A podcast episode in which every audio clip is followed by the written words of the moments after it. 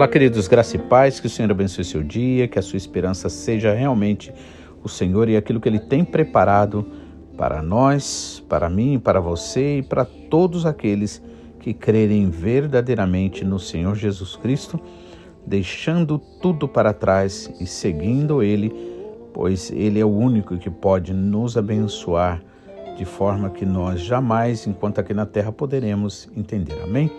Que Deus abençoe, que o Senhor abençoe esse seu dia e que, como diz Salmo 19, no último versículo, que a sua meditação ao Senhor seja agradável. Que Deus abençoe.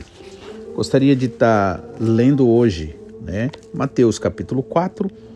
É, ontem lemos do versículo 18 ao versículo 20, quando Jesus faz o primeiro chamado ali para é, alguém segui-lo. Né? E essa pessoa foi Pedro. Né? Pedro e o seu irmão André foram os dois primeiros a serem chamados. E aí a Bíblia deixa bem claro que quando Jesus Cristo diz para ele: Venham após mim e eu vou fazer de vocês pescadores de homens, eles deixaram ali imediatamente as redes e seguiram o Senhor Jesus. Ou seja, com a sua atitude de fé, de obediência, aliás, com a sua atitude de obediência, mostrou verdadeira fé ali no Senhor Jesus Cristo e no seu chamado e promessa. Amém? Agora, versículo 21 e 22 fala da chamada de Tiago e de João. Vamos ver então. Nos diz o seguinte: Passando mais adiante, viu outros dois irmãos, né? Veja como o Senhor dá importância para esta coisa da unidade, como o Senhor dá importância, né?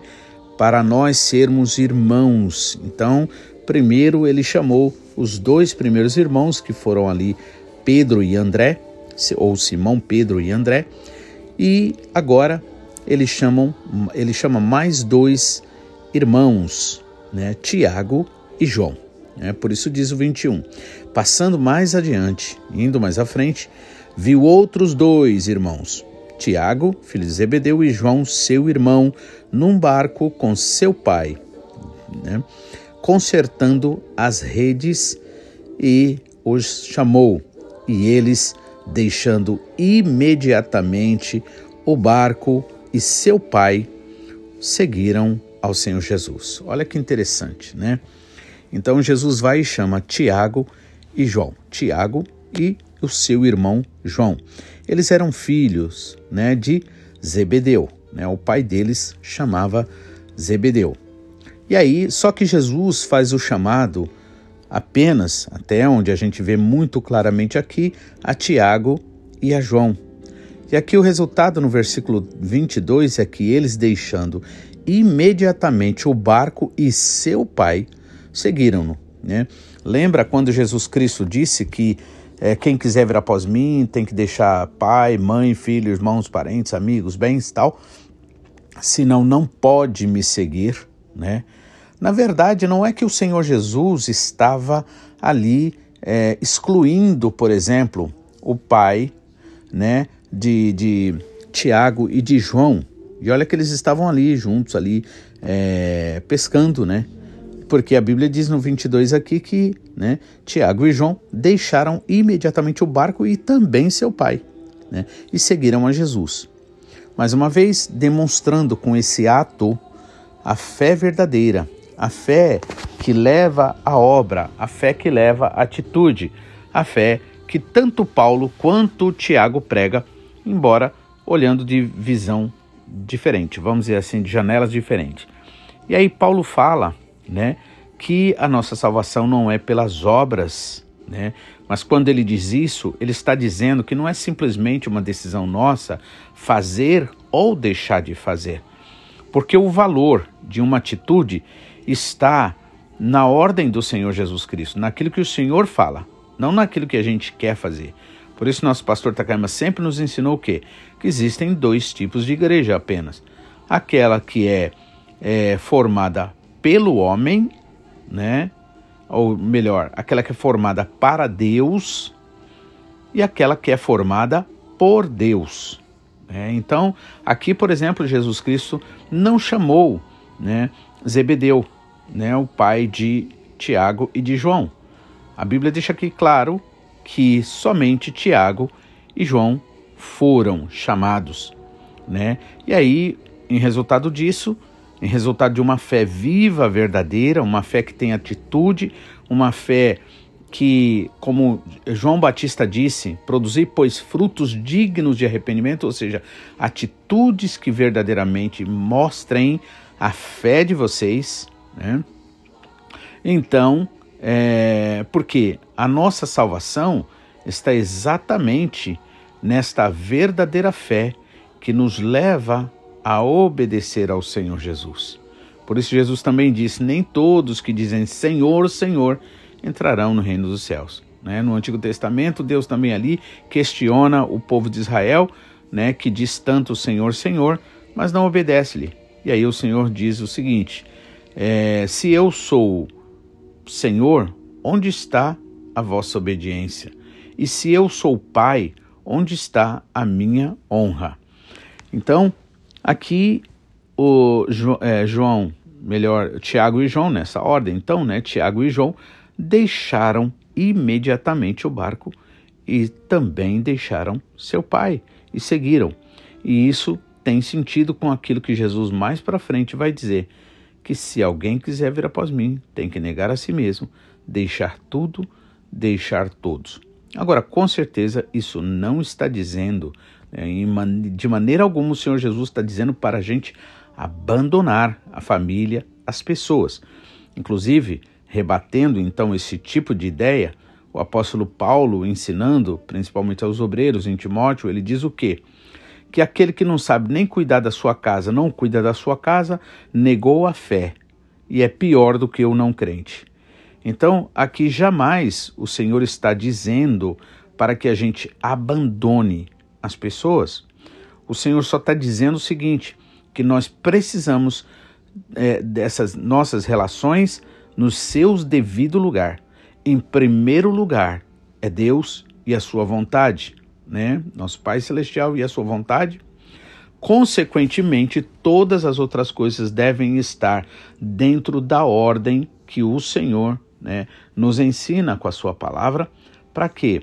Para que a gente possa usar todas essas coisas que estarão nos seus devidos lugares, na sua devida lugar de importância, e assim a gente servir ao Senhor de forma sábia, de forma inteligente, de forma é, racional, né, como os, o, o, apóstolo Paulo também fala em Romanos 12, 2, né, para que a gente é, esteja é, prestando ao Senhor um culto racional, ou seja, um culto que, na verdade, no, onde nós não somos guiados por sentimentalismos, né, por emoções, mas a gente é, é, está firmado numa fé verdadeira, nesta graça do Senhor, nessa fé que mostra que se eu tenho alguma coisa de bom na minha vida, então eu não devo idolatrar isso, né? Mas devo antes usar todo esse bem que eu tenha, seja a família, seja o dinheiro, seja o trabalho, seja toda qualquer coisa, devo usar tudo para a glória de Deus, ou seja, assim, cada uma dessas coisas estará no seu devido lugar e não haverá idolatria em relação a essas coisas, né? Ou essas bênçãos.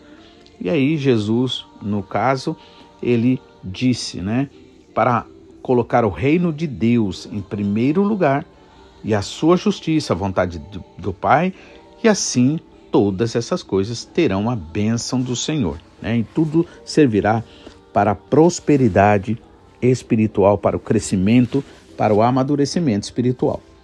Então, Aqui, passando mais adiante, Jesus viu dois outros irmãos, Tiago, filho de Zebedeu. Amém? Então, lembre disso. Como o Senhor quer que nós estejamos vivendo uma vida de verdadeiros irmãos, né? Uma família espiritual. Tiago, aqui, e, e filho de Zebedeu, e João, seu irmão. Né? Eles estavam no barco com seu pai, Zebedeu, né? consertando as redes. E aí Jesus vai e chama eles, 22 diz então que eles, deixando imediatamente o barco e seu pai, seguiram. Né? Agora, é, versículo 23 ao 25, ao 25, vamos analisar sobre a segunda passagem de Jesus pela Galileia. Diz o seguinte: Percorria Jesus toda a Galileia, ensinando nas suas sinagogas, pregando o evangelho do reino e curando todas as enfermidades e moléstias entre o povo. Sua fama correu por toda a Síria e traziam-lhe todos os que padeciam acometidos de várias enfermidades e tormentos, e os endemoniados, os lunáticos e os paralíticos, e ele os curava. Seguia uma grande multidão da Galiléia, de Decápolis, de Jerusalém, da Judéia e da além do Jordão. Amém?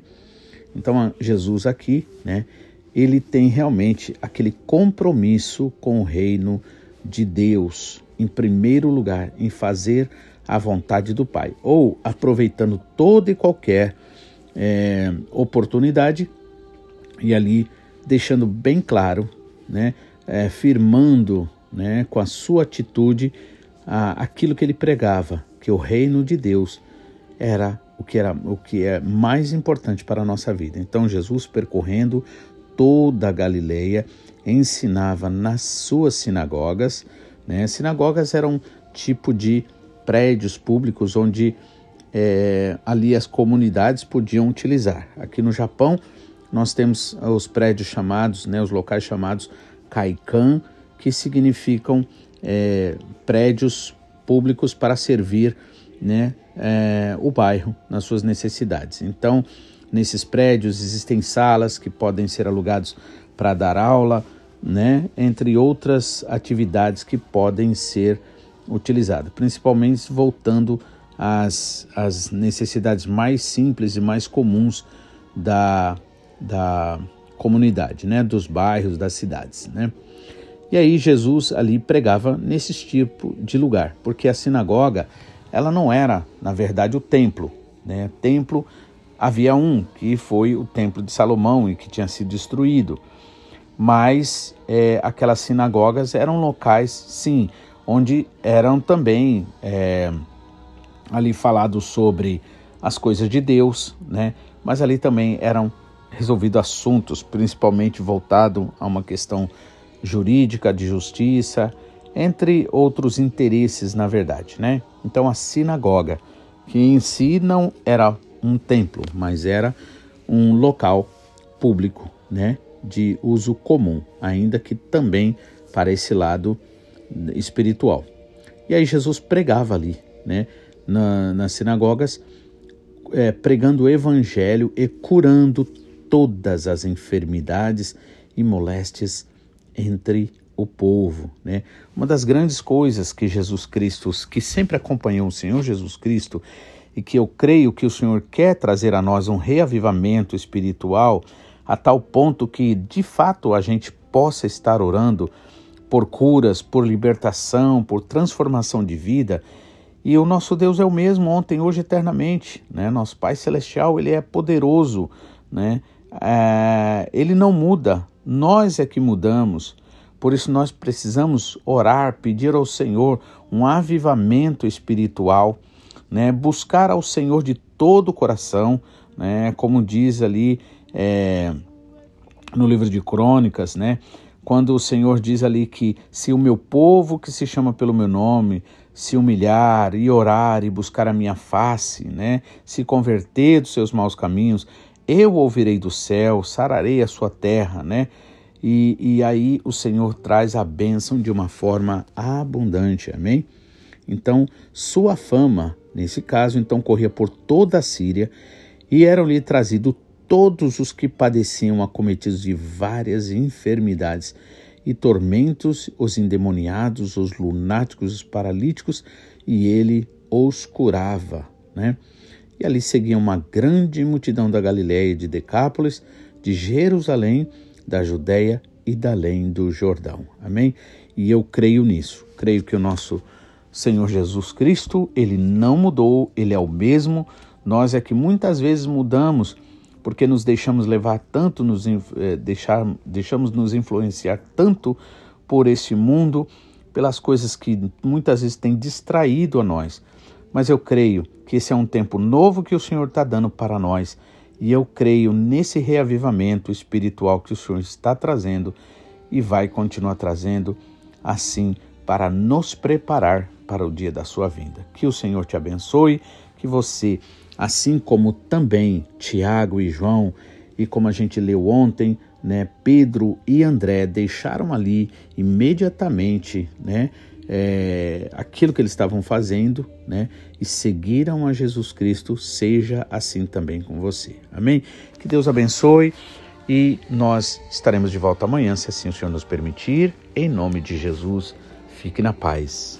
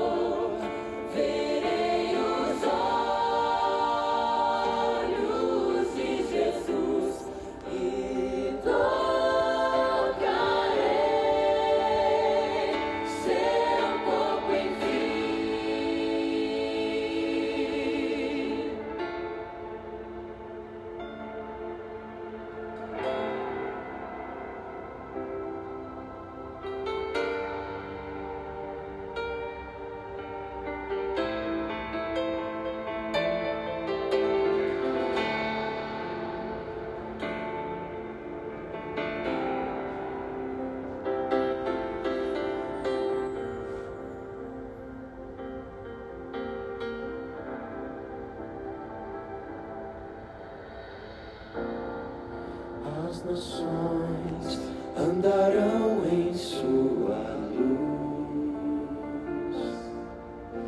e as portas jamais se fecharão.